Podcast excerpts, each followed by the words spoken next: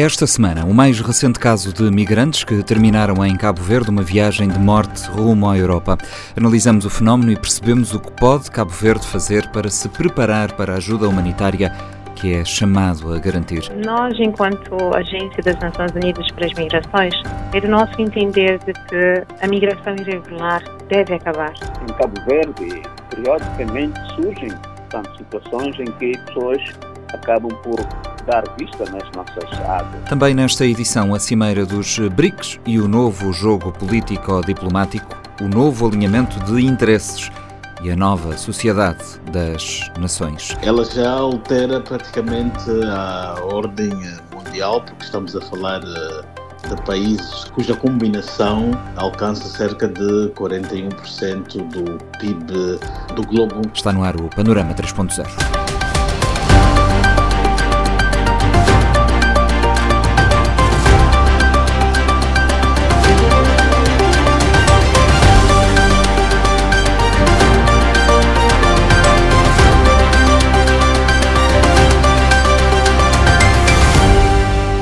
Verde tornou-se porto de abrigo não planeado de perigosas viagens rumo à Europa, particularmente na rota que liga a costa ocidental africana às Canárias. O país é agora parte de um complexo fenómeno global que obriga a repensar estratégias e reforçar meios. O caso mais recente aconteceu a 14 de agosto, com 38 pessoas resgatadas ao largo da Ilha do Sal, sete corpos recuperados e outras 56 pessoas desaparecidas presumivelmente mortas por fome e desidratação.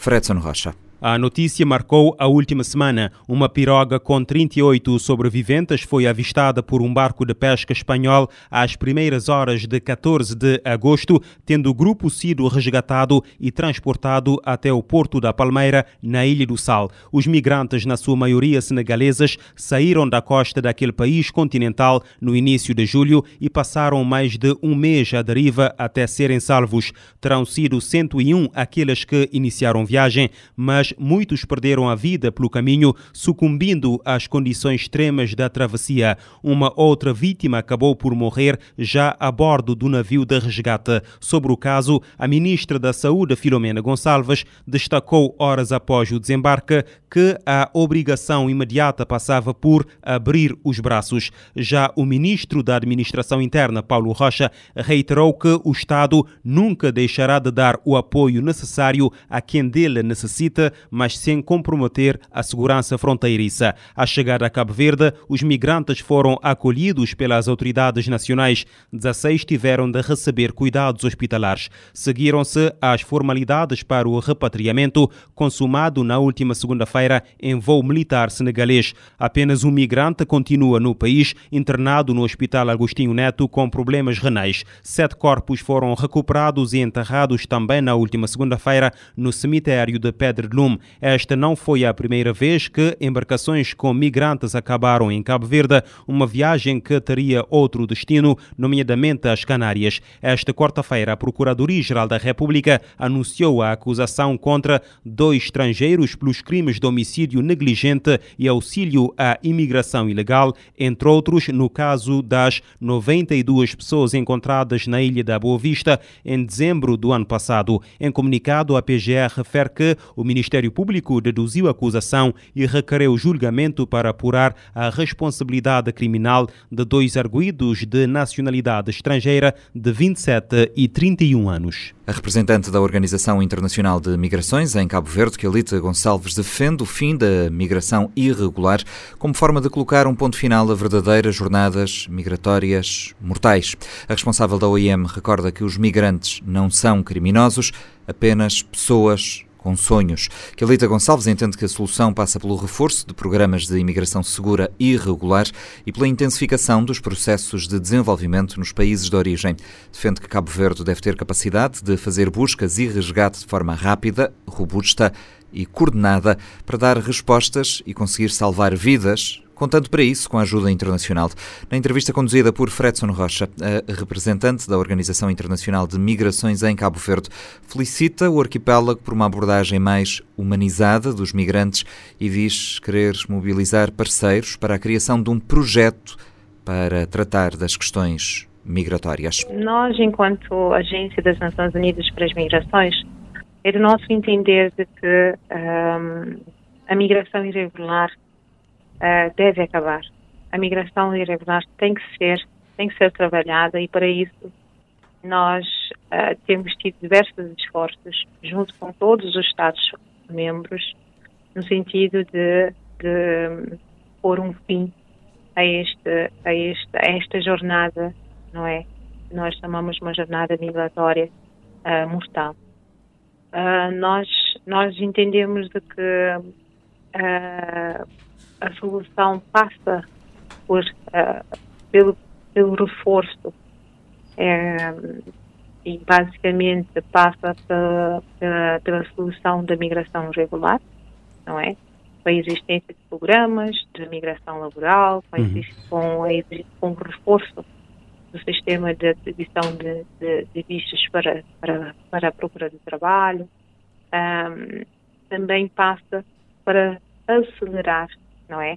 Para acelerarmos o processo de desenvolvimento nesses países, porque nós perguntamos sempre uh, porquê, e nós gostaríamos uh, lançar uh, esta reflexão, não é?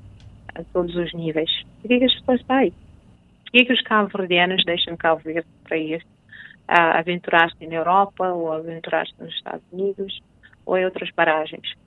Porquê que também os migrantes da nossa região ah, e do, do continente de uma forma geral e de outros, não é? Outras paragens também se aventuram numa jornada tão tão tão traumática como esta para para para para chegarem à, à, à Europa não é? Esta é uma reflexão que todos nós temos que, temos que fazer, porque as respostas são simples. Migrantes não são criminosos. Os migrantes são pessoas com sonhos. Então, cada vida perdida, não é? São sonhos de, de, de, de uma pessoa e é, e é sonho construído no seio familiar, não é? Porque são pessoas que, assim, é exemplo de Cabo Verde, emigra e prospera apoiando sempre seus familiares. Então, a migração tem que ser olhada como um win-win, não é? Uh, com ganhos de ambos os lados, tanto para o país de origem como o país de acolhimento.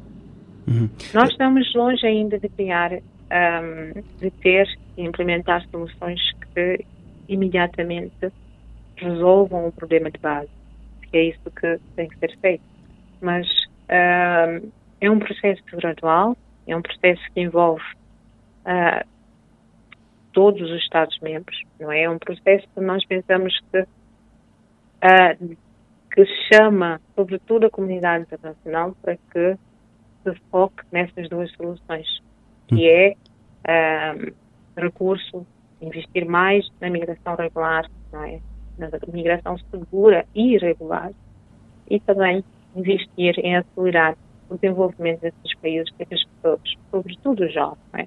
sobretudo os jovens, para que tenham oportunidade de ficar, ficar em casa, seu país de origem. Acha que há passos a serem dados uh, nestas duas direções que apontou aqui uh, ou estamos atrasados? Não, olha, nós podemos observar o, o que tem sido, o que tem sido exemplos, não só em Cabo Verde, mas em outros países não é? A implementação de uma imigração de, de mecanismos que reforçam e, e que auxiliam a migração regular. Digo isso porque uh, as pessoas, não é, uh, os migrantes continuam a morrer uh, nos oceanos, não é, nessas deslocações via marítima. Exato. Nós, o que aconteceu? No momento em que Marrocos reforçou as suas fronteiras e fechou o caminho de trânsito para a Europa, não é? ah, os migrantes, ou diria os contrabandistas, mudaram a rota, passaram a utilizar a, a, o litoral negalês da Gâmbia, do Mali, para poderem fazer, criar essas novas rotas como, como as Ilhas Canárias, como a Espanha. Entretanto, o que acontece? Um barco ah, da dimensão que é normalmente usada não tem capacidade de chegar ao destino na maioria das vezes. E então, com a, a rota, não é, dos ventos, uhum. puxam, normalmente o vento puxa para este-sul e este-sul vem direto para Cabo Verde. Então, há uma alta probabilidade de que barcos que ficam à deriva, como este, que ficou sem combustível, ficou um, há 41 dias no mar, há possibilidade sim, de ficarem do, bar, do barco acabar por chegar a Cabo Verde. Uhum. Mas nós, nós defendemos que deve haver, não é, Cabo Verde, deve ter a capacidade de fazer buscas e resgates de uma forma rápida, não é? Mais robusta e coordenada para dar resposta e salvar vidas. Isso quando o país uh, tem dificuldades a nível de meios, não é? Marítimos, aéreos, uh, não temos de meios de resgate, por exemplo. Nós todos sabemos da complexidade que é monitorar um oceano, não é a sua fronteira e a sua extensão marítima. Nós todos sabemos da dificuldade que é e do investimento que isto, que isto requer. Por isso nós estamos fazendo este apelo, sobretudo aos parceiros de Cabo Verde, para que possam aqui uh, implementar um sistema robusto que possa identificar e salvar vidas a nível do mar. Uhum. Uh, uh, Kelita Gonçalves, uh, Cabo Verde está na rota migratória, mas não é o destino final, como já teve aqui a oportunidade de fazer referência. Os migrantes acabam por chegar nas águas nacionais por várias questões, nomeadamente avarias nas embarcações, não é? como é que um país como Cabo Verde se deve posicionar perante um fenómeno tão complexo, global e cada vez mais frequente? O foco deve ser sempre as pessoas. Como eu disse, os imigrantes não são criminosos são pessoas com sonhos. Um, temos que ter uma coerência na abordagem, sobretudo. E isto tem que felicitar Cabo Verde, porque Cabo Verde já, já tem tido esta abordagem mais humanizada das pessoas, focando na sua saúde, focando na, no acolhimento, nas assistências primárias que têm que ser dadas aos imigrantes. Então eu felicito Cabo Verde, felicito uh, as pessoas que estão na linha da frente, estão no terreno, por um, terem essa abordagem muito humana no tratamento desses imigrantes. Então, Cabo Verde, obviamente, nós entendemos que ainda é preciso fazer um reforço das capacidades, porque parece que todas as vezes que há, há um barco, toda vez que surge um barco com, com sobreviventes, uh, é um desafio acrescido para o país, não é?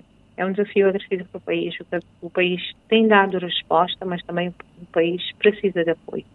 Precisa de apoio para que possamos juntos trabalhar nesta questão. Como eu disse, as soluções são várias, não é? Eu passo sobretudo por reforço da capacidade dos, do, do, de Cabo Verde, para que Cabo Verde seja mais preparado para responder, não é? Sobretudo para atender às normas internacionais. Nós estamos, uh, e, e, já fazemos, uh, já temos apoiado o país uh, com as necessidades emergenciais, e estamos a fazer neste momento, não é? Através do pedido que foi formulado pela Autoridade de Imigração, uh, nós uh, confirmamos total apoio financeiro da OIM para custear todas as despesas ali no, no, na Ilha de Sal com esses imigrantes, assim como tínhamos feito também nas situações anteriores.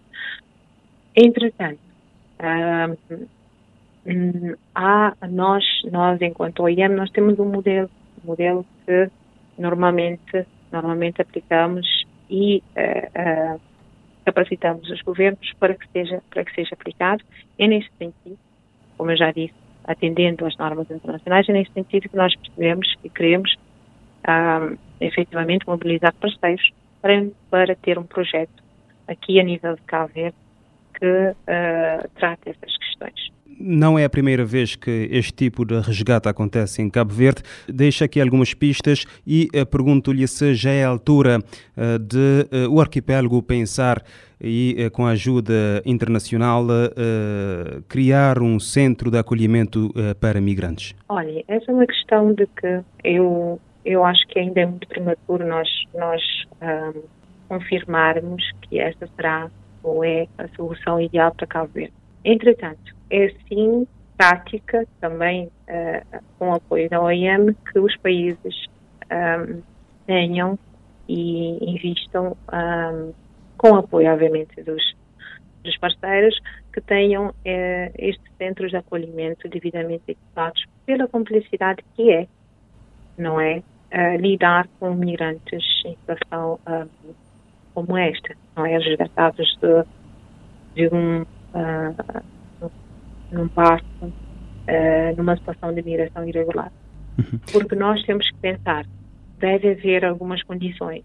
O espaço tem que ter acomodações próprias para poder uh, atender as necessidades de base, o acompanhamento médico, o acompanhamento psicológico, uh, o, o, cuidado com as crianças, com as mulheres, tudo isso tem que se ter em conta e tudo isso são condições que normalmente um centro de acolhimento consegue oferecer um, com, com todas uh, as necessidades garantidas. Entretanto, nós ainda temos que avaliar e efetivamente essa é uma essa é uma solução para cá ver. Eu acredito que uh, é uma decisão que o próprio governo uh, deve deve ponderar. Nós, enquanto organização uh, das Nações Unidas para as Migrações, nós vamos, obviamente, aconselhar de acordo com, com aquilo que é a experiência nossa também na implementação dos processos. O governo é muito prematuro uhum. para se assumir que essa seja uma solução viável para Cabo Verde. O governo, por enquanto, uh, já descartou essa hipótese? Como eu disse, uh, são, uh, Cabo Verde, por ser um Estado soberano, Cabo Verde, e, e, analisando os dados, decidirá sim ou não por um centro de acolhimento e se assim já, já, já o fez, eu acredito que poderá reavaliar esta decisão caso houver necessidade. Eu acho que tendo necessidade, né, dependendo da intensidade, da frequência e dos desafios que são, que são ah, encontrados na, no resgate dessas pessoas, desses imigrantes, pode, poderá ser reavaliado, mas por agora nós, ah, nós temos que, que, que, considerar que a decisão, temos que considerar a decisão que é, que é tomada este ano. Eh, Kelita Gonçalves, representante da Organização Internacional das Migrações em Cabo Verde, eh, é certo que a análise de qualquer fluxo migratório requer que as circunstâncias, espaço-tempo, não é, eh, no qual se localiza também sejam averiguadas para a sua compreensão. Por que é que as pessoas continuam a apostar numa aventura tão perigosa? Olha, hum, primeiramente nós nós temos que perceber e para nós que, que conseguimos uh, estar com os imigrantes no terreno, ouvir a história na primeira pessoa, nós percebemos que uh, são vários aspectos a influenciar esta decisão. Parte disso uh, é, um, é um mindset que neste momento tem, tem, tem pairado e tem sido circulado entre, entre as comunidades, não é? Uh, considerando que a imigração é a única solução, o que não é, não é efetivamente. Ah, nós já, já temos a experiência em alguns países aqui na região de trabalhar com campanhas, campanhas que possam sensibilizar as pessoas a mudar, não é? Mudar esta, esta este mindset, não é? Uh, uh, para que considerem a imigração como uma opção. Uma opção a única, de forma é? regular. Nós também sabemos que o nível de desemprego ou o nível uh, de pobreza em vários países é bastante crítico. E, eu, e, nós sabemos que este é o fator de base. As pessoas todas querem, querem sobreviver, todas querem ter, querem prosperar e por isso ah, se aventuram num, numa jornada mortal como esta, mas obviamente se nós conseguirmos também trabalhar essa questão do mindset, eu acredito que poderá haver sim um, melhores resultados. Estamos, e se os, toda a comunidade internacional trabalhar na aceleração do desenvolvimento nesses países para criar mais oportunidades para jovens para que eles possam ter prosperar nos seus países, não é? Eu acredito que sim, sim, uh, vamos conseguir acabar com, com, com, com a imigração irregular.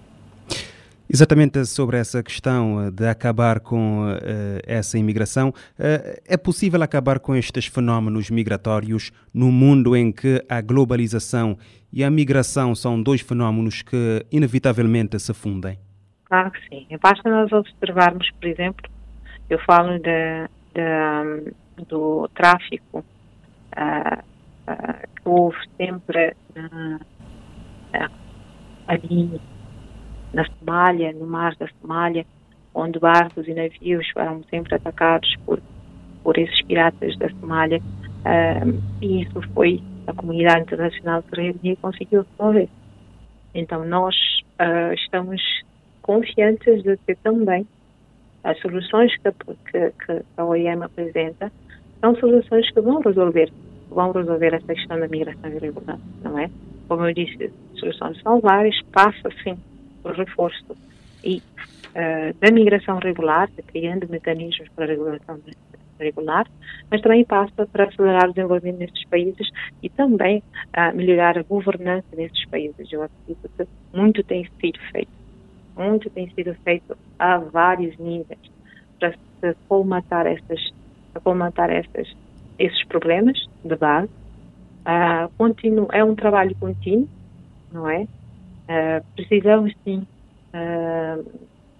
aumentar o investimento, aumentar o foco para, para conseguirmos uh, efetivamente ter um cenário ideal e estamos, estamos confiantes que assim que assim poderemos uh, dar um fim à migração irregular. O professor de Relações Internacionais Pedro Matos alerta para a dimensão do que está em causa e também aposta na cooperação com o envolvimento de instituições multilaterais, países europeus e de origem dos migrantes Lourdes Fortes. A Rota da África Ocidental refere-se às chegadas irregulares às Ilhas Canárias, no Oceano Atlântico. Os migrantes partem principalmente de Marrocos, do Saara Ocidental, da Mauritânia, do Senegal e da Gâmbia e embarcam em viagens perigosas ao longo da costa da África Ocidental. Cabo Verde está nesta rota pela sua localização, dependendo das condições do tempo, do tipo da embarcação e velocidade, os migrantes acabam por chegar sobretudo às Ilhas da Boa Vista, do Sal e do Maio. O especialista em relações internacionais, Pedro Matos, reconhece os desafios que este novo quadro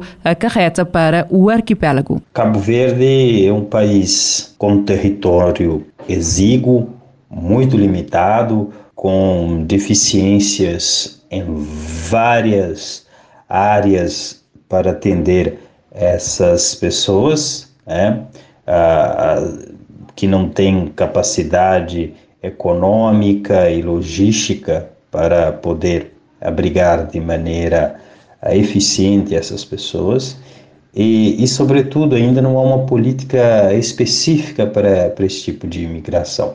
Cabo Verde eh, tem um entendimento do, ao nível internacional, uh, mas uh, tem um certo receio também é que a própria implementação de políticas mais atrativas acabariam por incentivar esse tipo de imigração, né? pressionando a capacidade do Estado Nacional em prover bens e serviços a essas pessoas, num contexto permanente de desafios para garantir uh, condições e serviços básicos à, sua própria, à, nossa própria população. Né? Então, uh, isso acaba colocando ali uma, um, uma situação que as autoridades sempre ficam uh, com um certo receio né, em criar essas estruturas para abrigar cada vez mais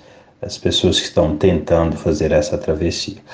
Há, no entanto, uma vontade, um esforço por parte de algumas instituições e pessoas que estão envolvidas diretamente ou que trabalham é, nesses espaços, tá?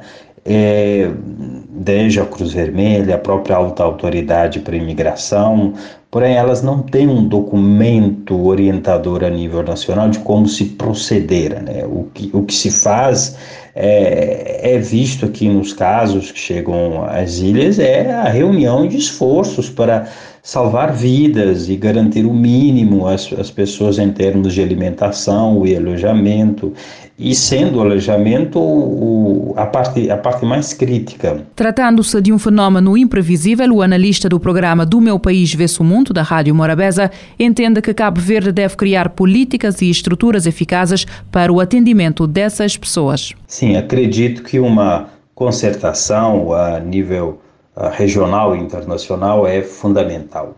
Né? É certo que nós somos um país é pequeno, mas isso não pode ser a, a razão de não criarmos políticas e estruturas é, eficazes, estruturas específicas para o atendimento uh, dessas pessoas que, que chegam, né?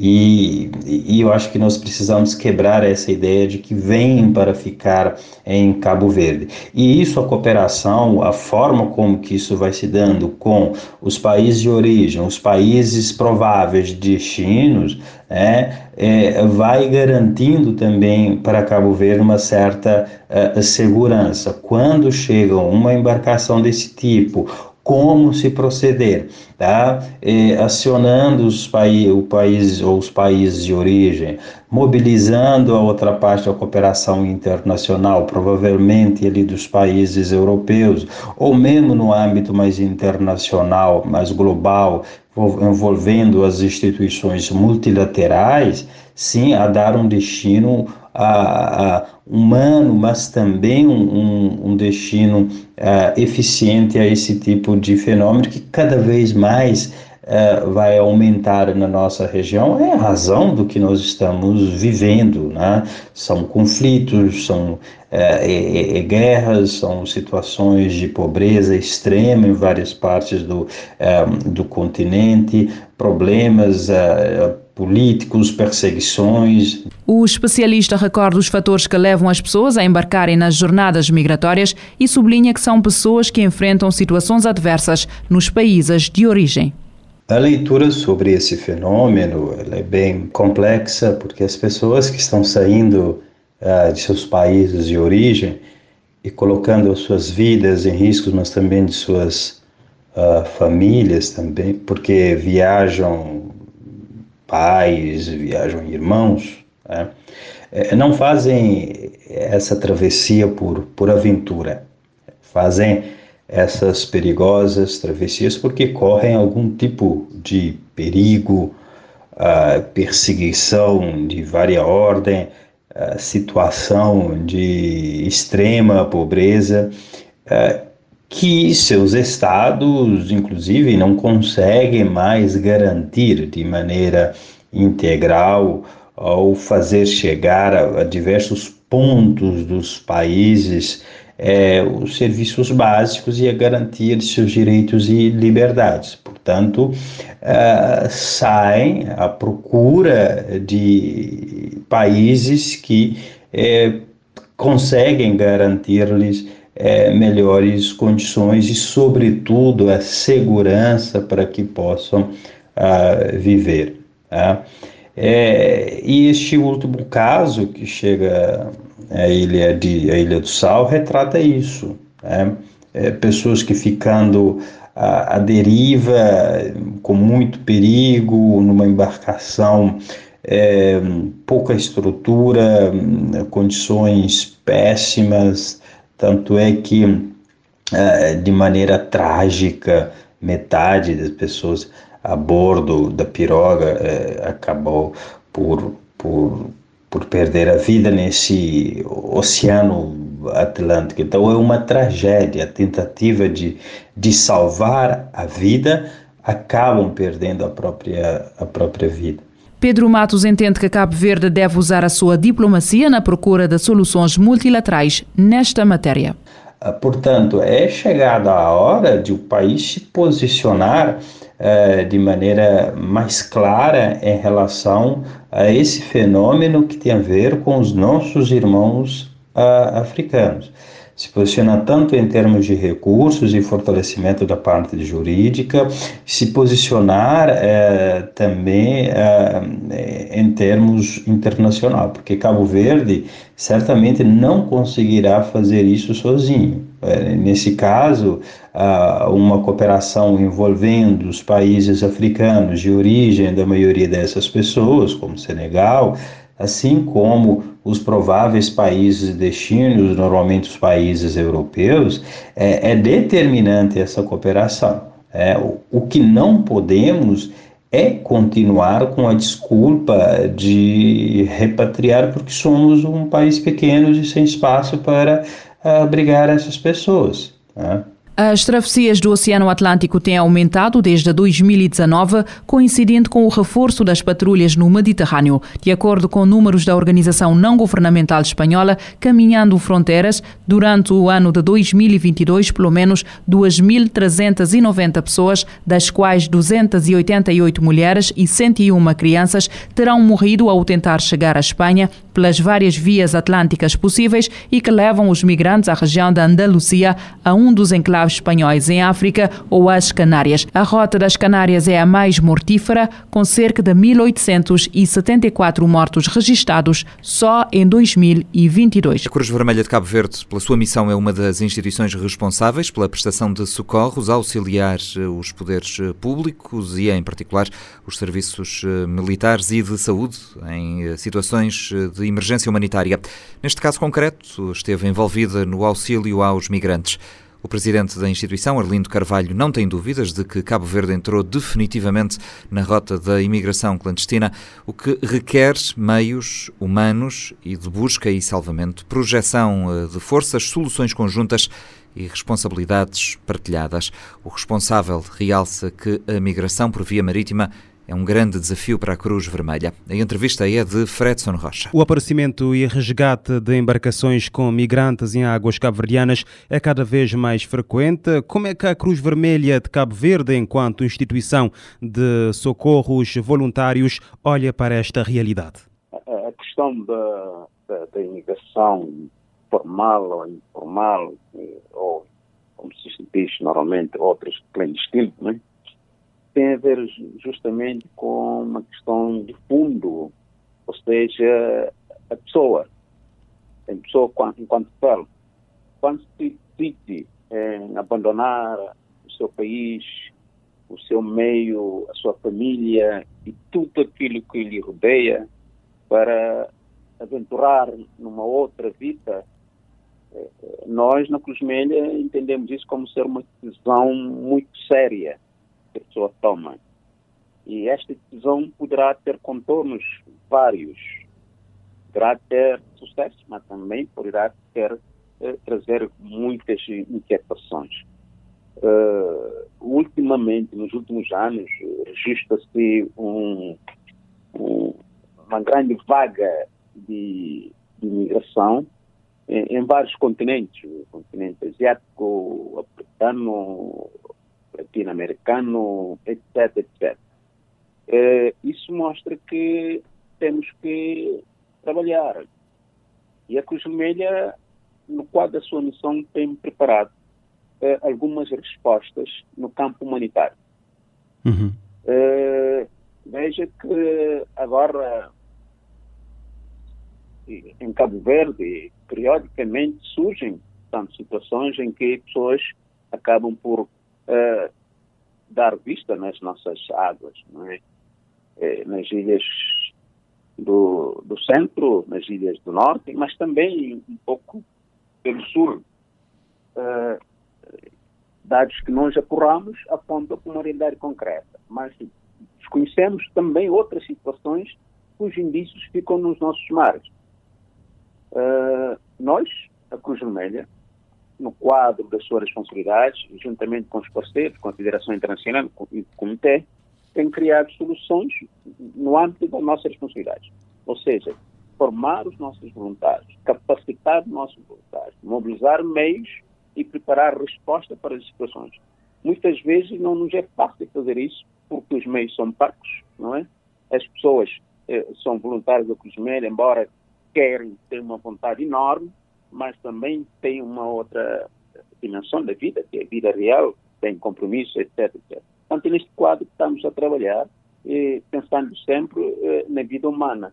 E os últimos acontecimentos da Ilha do Sal e da Ilha de Boa Vista eh, exigem, exigem que façamos o, uma leitura muito objetiva do caso.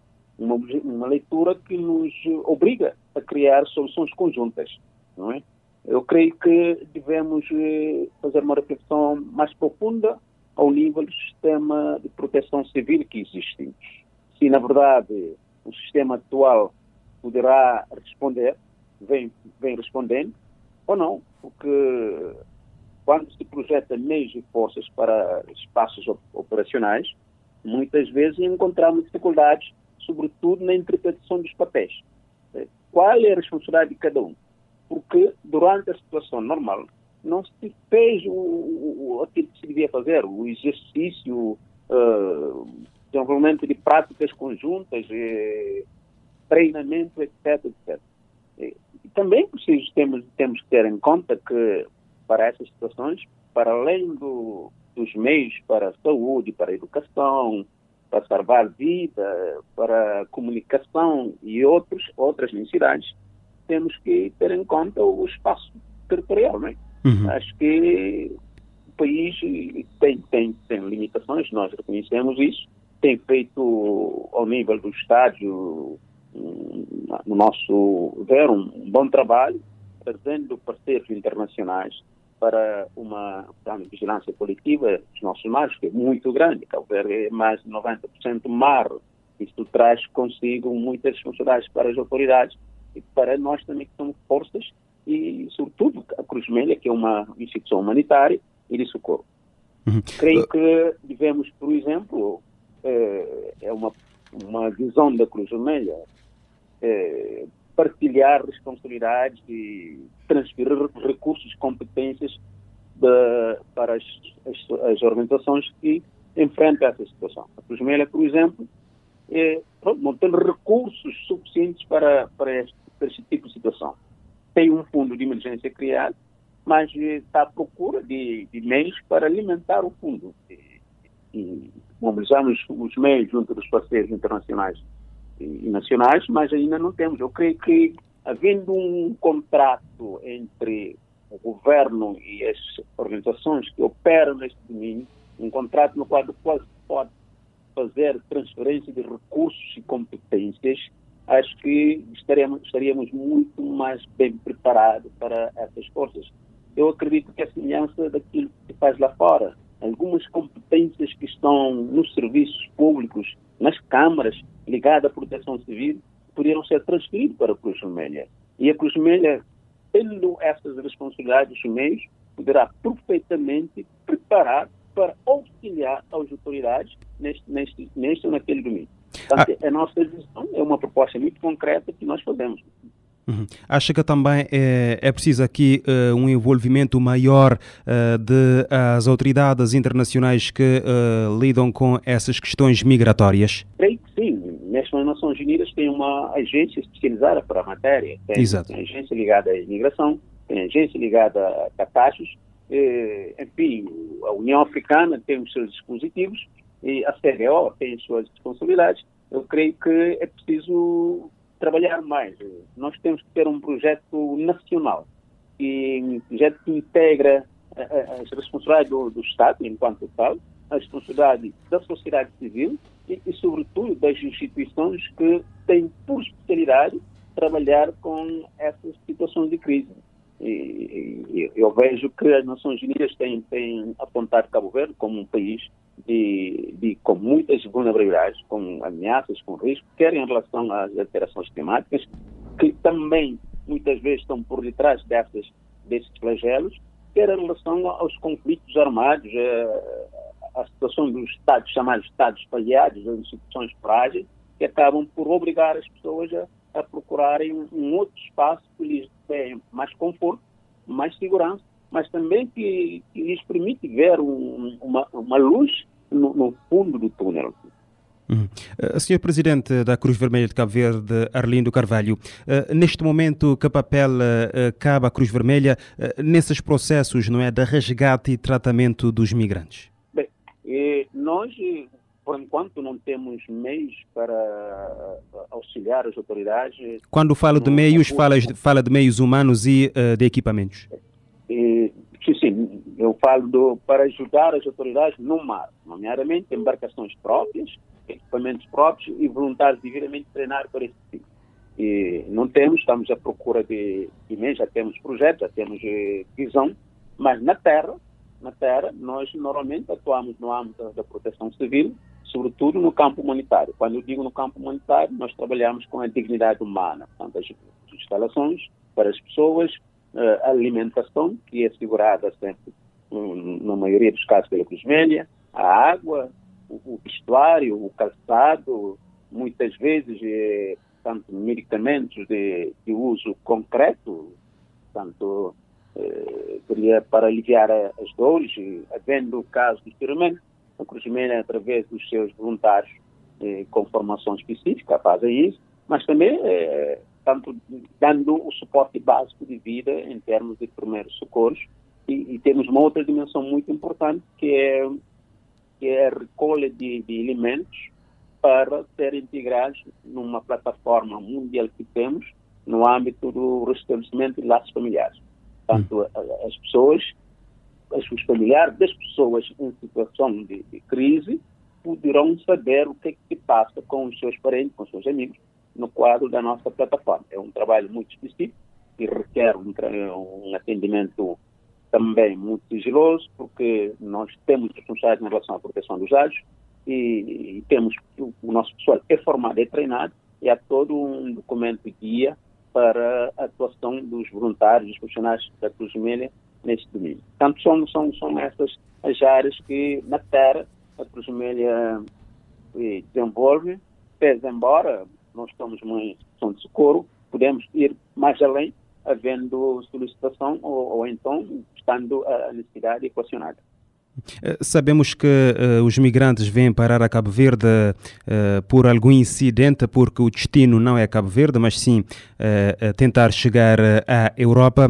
é um fenómeno, esta migração por via marítima, é um fenómeno que representa um desafio maior para a Cruz Vermelha de Cabo Verde? Claro que sim, claro que sim, porque as fronteiras aéreas são mais controladas e é muito mais difícil tanto passar. Normalmente as pessoas aventuram no mar e em embarcação sem, sem mínimas condições, com risco elevado. É, é, ele é um grande desafio para, para a Cruz de Cabo Verde, portanto, saber que, na verdade, Cabo Verde entrou definitivamente na rota da imigração clandestina.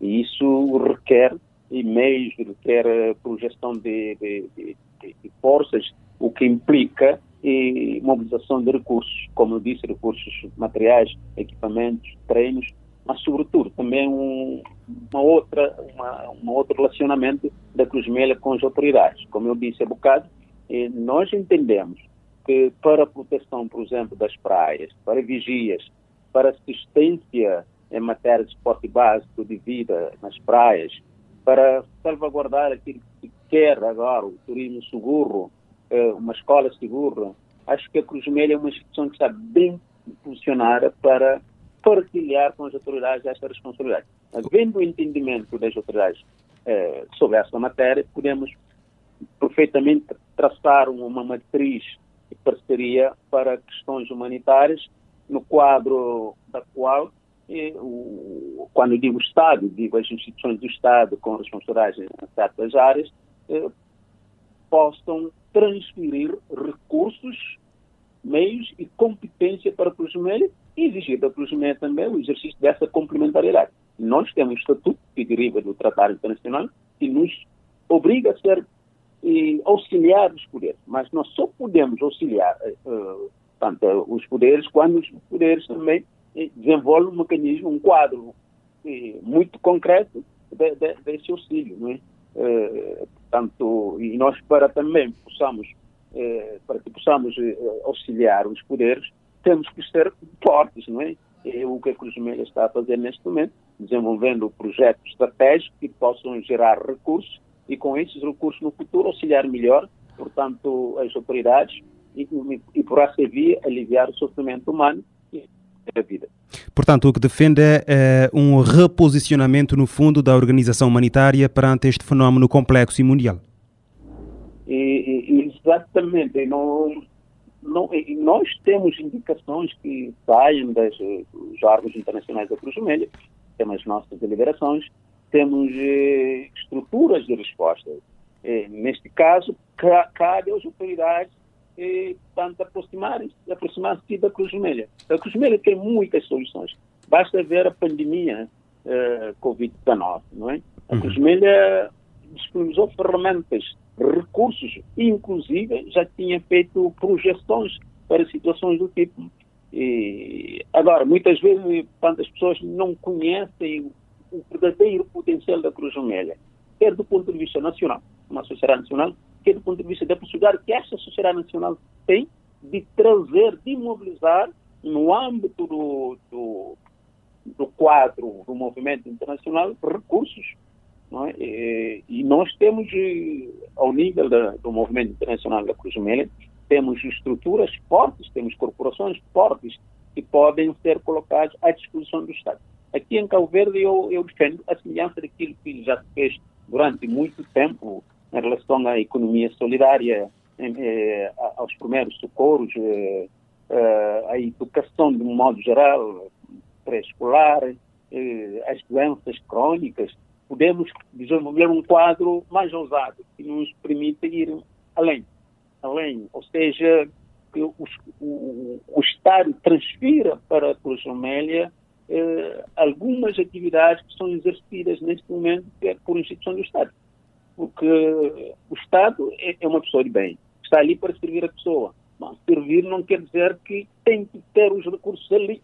Os recursos podem ser colocados a outro nível. Basta ver que a economia, por exemplo, calvariana funciona porque porque temos o Estado, que é o gestor macro de todo o país, mas temos as empresas, temos as pessoas que portanto, disponibilizam recursos para que a economia flui.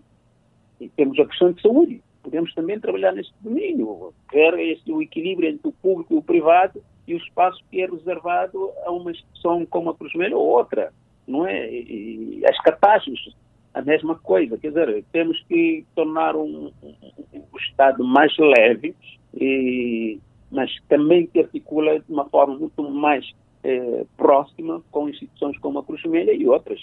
E assim, assim íamos facilitar a vida aos cabo aos nossos governantes, e as situações teriam também sempre uma resposta mais acertada. E a Comissão Nacional para os Direitos Humanos e Cidadania reafirma a necessidade de se garantir uma resposta humanitária e digna no processo de resgate e salvamento de migrantes.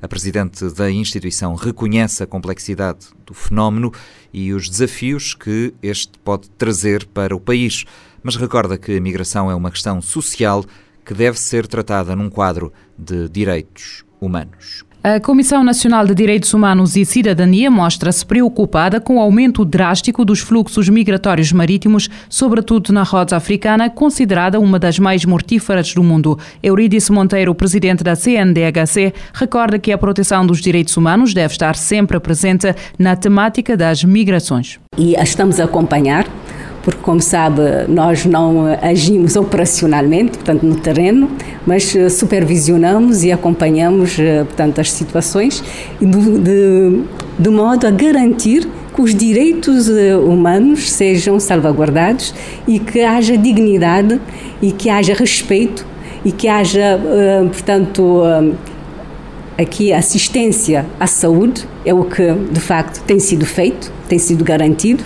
e nós estamos de facto a acompanhar e a verificar se há alguma ação adicional uh, a empreender nesse contexto. Mas estamos também uh, acompanhando aqui toda a dinâmica e percebemos que já temos no terreno a própria Cruz Vermelha que está apoiando, uh, mas nós também sabemos que todos os recursos são poucos e é o momento também de, de Cabo Verde demonstrar a sua solidariedade a nível, portanto, local e nacional. Um constante fluxo de homens, mulheres e crianças atravessa o Atlântico numa viagem incerta à procura de uma vida mais digna. As tentativas de travessia geralmente ocorrem em embarcações improvisadas e superlotadas, como botas de borracha que tornam a viagem perigosa e potencialmente mortal. Eurídice Monteiro afirma que a nova realidade exige uma concertação permanente entre as instituições, das ferramentas e das respostas políticas com a migração migração irregular. Qualquer situação dessa natureza exige um acompanhamento permanente e um refrescamento da nossa capacidade de ação e de respostas.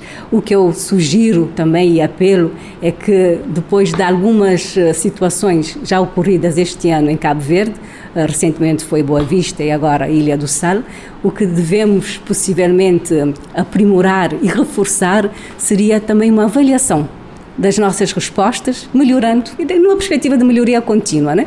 de perceber o que é que correu bem, o que é que correu menos bem, o que é que podemos reforçar, eh, a questão da capacitação uh, dos operacionais uh, e estarmos preparados para eventuais situações dessa natureza no país. Eu acredito que todos nós saímos a ganhar quando essa colaboração, por exemplo, a questão da comunicação, e, não sei se reparou que essas ocorrências têm eh, tido, portanto, lugar em feriados ou fins de semana e apanha de facto as instituições não no modo mais operacional, não é? E, e daí que possivelmente precisamos uh, reforçar uh, essa conectividade entre as instituições. Ao evocar os 75 anos da Declaração Universal dos Direitos Humanos, a presidente da CNDHC condena os retrocessos mundiais no cumprimento de alguns direitos humanitários. A instituição recomenda uma governação da migração centrada nos direitos humanos e tendo em conta o papel do sistema multilateral. Devemos também dizer que a questão não se coloca o que é que estamos a receber em Cabo Verde, mas é preciso estarmos atentos a todo o fenómeno mundial e haver também parcerias para haver uh, articulações, porque o trabalho é a nível mundial, não é um trabalho que Cabo Verde poderá fazer sozinho, mas de estancar uh, essa movimentação e essa demanda, portanto, na sua origem porque o problema, uh, estamos aqui a falar de vidas humanas. Eu acredito que há um trabalho a ser feito a nível internacional em que qualquer parte do mundo, aliás, é só ver, nós uh, estamos a caminhar para 75 anos não é, de declaração tanto universal dos direitos humanos, uh, não é aceitável que tenhamos todos esses anos e que a, estejamos a retroceder em relação à, à violação de determinados direitos eh, humanitários. Portanto, se formos buscar desde a Segunda Guerra Mundial para hoje, deveríamos ter caminhado eh, para a evolução das situações e à procura de soluções globais.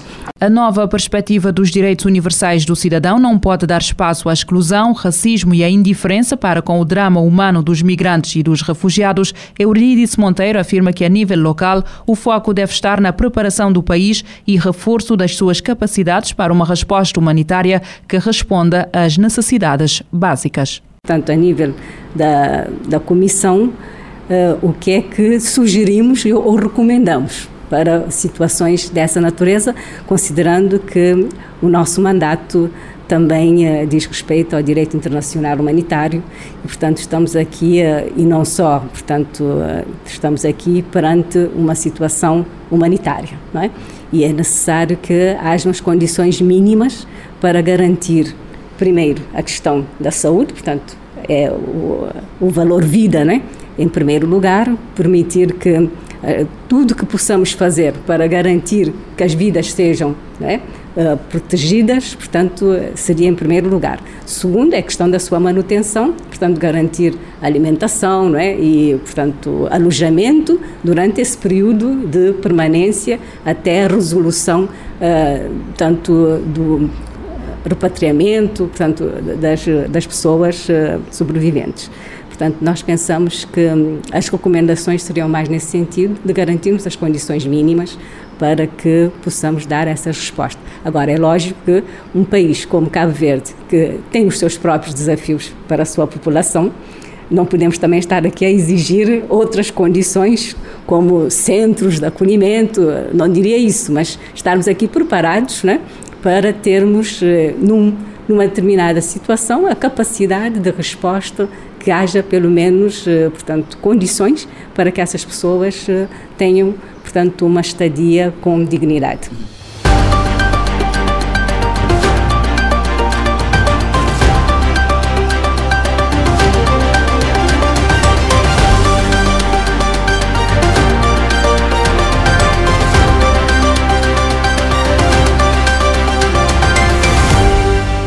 A Cimeira dos BRICS iniciada na terça-feira, terminou na última quinta, em Joanesburgo. O bloco, que até agora representa mais de 42% da população mundial e 23% do PIB do planeta, vai contar com seis novos membros a partir de 1 de janeiro Irão, Arábia Saudita, Argentina, Egito, Etiópia e Emirados Árabes Unidos. José Gama, analista político angolano, radicado na África do Sul, onde decorreu a cimeira, explica que o grupo vai ser uma alternativa ao G7. Entrevista à RFI, licenciada para a Rádio Morabeza. Ela já altera praticamente a ordem mundial, porque estamos a falar eh, de países cuja combinação alcança cerca de 41% do PIB do globo. E com isso, embora o presidente Lula esteja a dizer recentemente que o objetivo não é concorrer com o G7, mas na prática estamos a ver aqui que está a ir buscar uma alternativa e a distanciarem-se também daquela influência americana e também da velha eh, Europa. E tendo em conta que criou-se e avançaram com um novo banco para o desenvolvimento, e, vai ser, e é um banco que eh, vai ajudar os países emergentes e sem necessariamente fazer ou impor questões eh, políticas e outras burocracias, eu penso que este projeto vai conseguir atrair e, e alterar mesmo a geopolítica do globo e também exercer uma certa influência sobretudo aqui na parte do hemisfério sul, né, onde esses países todos, os, os cabeças, fazem parte.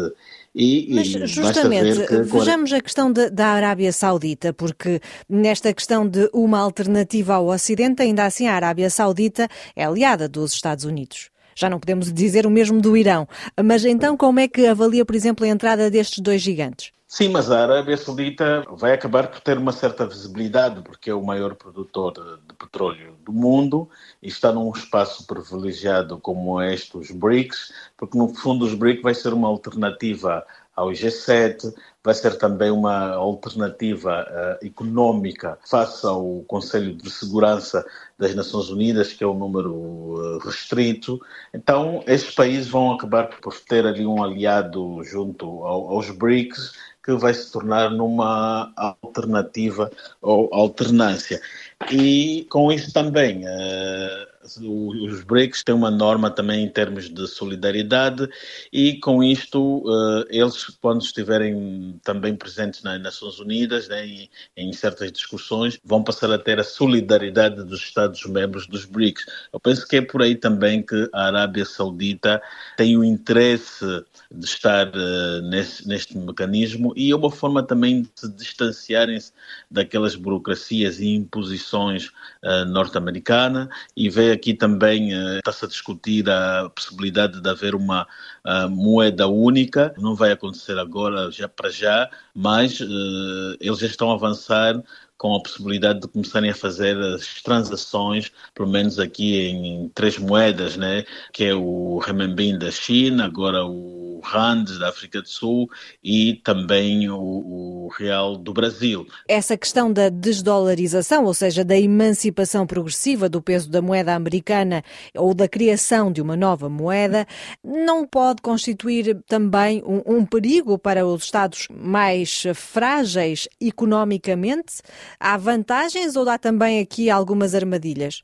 Bom, isso vai ser uma forma de valorizar a, as suas moedas e eu penso que neste caso a moeda chinesa está em melhor posição para ser mais eh, valorizada. É uma moeda também estável, Uh, não tem estado a sofrer assim uh, abalos. Isto é uma luta com duas, no fundo, com duas moedas internacionais, né, que é o dólar e o euro, porque eles nem sequer estão a pôr uh, em causa também o euro, mas estão a excluir praticamente. Portanto, é um combate anunciado a, ao dólar, né, como disse, a desdolarização da moeda americana nos, nos mercados internacionais. É um distanciamento que procuram fazer do FMI e do Banco uh, Mundial, é uma nova afirmação uh, mundial na vertente económica. Essa afirmação passa, como disse inicialmente, pelo novo Banco de Desenvolvimento, que já tinha sido criado em 2015 pelos BRICS, eh, para ser justamente essa alternativa ao Banco Mundial e ao FMI. Eh, mas este banco dos BRICS, por exemplo, agora está a ser penalizado pelas sanções contra a Rússia.